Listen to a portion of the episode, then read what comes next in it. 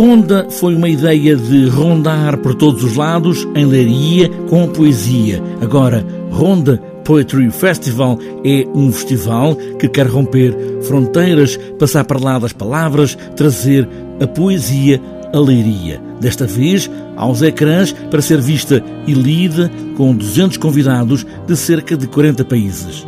Celeste Afonso é a cara e a voz desta ideia de fazer jorrar poesia do mundo todo, mesmo em tempo de pandemia, e tudo recomeça com esta dimensão, a partir da designação de Leiria, Cidade Criativa da Música, com a chancela da Unesco. Na candidatura que fizemos à Unesco, partíamos do princípio que a música em Leiria seria o ponto de partida para a relação com as outras artes inclusive com a literatura, já que em Leiria também essa área era muito forte.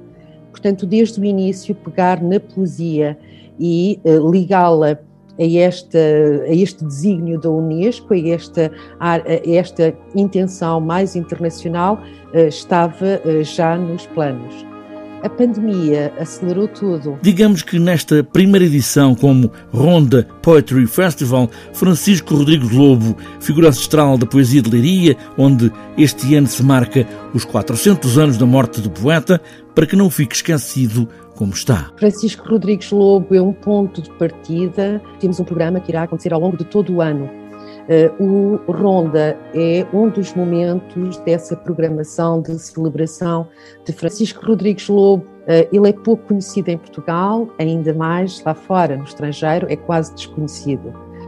Havia esta vontade de pegar em Rodrigues Lobo. Como é que o podemos fazer tornando-o mais apetecível? A primeira ideia foi ligá-lo à música daí que tínhamos convidado Rita Red Shoes a musicar os poemas de Francisco Rodrigues Lobo e uh, é com ela que vamos encerrar no dia 21 este festival com um concerto uh, a partir de Francisco Rodrigues Lobo. Mas também Dom Dinis e as cantigas de amigo, talvez escritas ali em Leiria, na sombra dos breves pinheiros do Pinhal, e de hoje até 21 de março. Este vai ser um mês de poesia, de Dom Dinis, sempre, mas também aos poemas ditos escritos nas muitas línguas originais, para, como diz Celeste Afonso, não se perca o que da palavra tem de mais íntimo, o som que fazem. Sem dúvida. A palavra poética e aqui com uma novidade. Assumidamente, a palavra poética na língua original de cada poeta. Se, por um lado, as mesas e as entrevistas são traduzidas, têm legendas, a poesia que nos foi enviada por eh, poetas de todo o mundo, a poesia que está a ser dita por atores também, que se prontificaram e estão a dizer poesia, essa será assumida na língua original.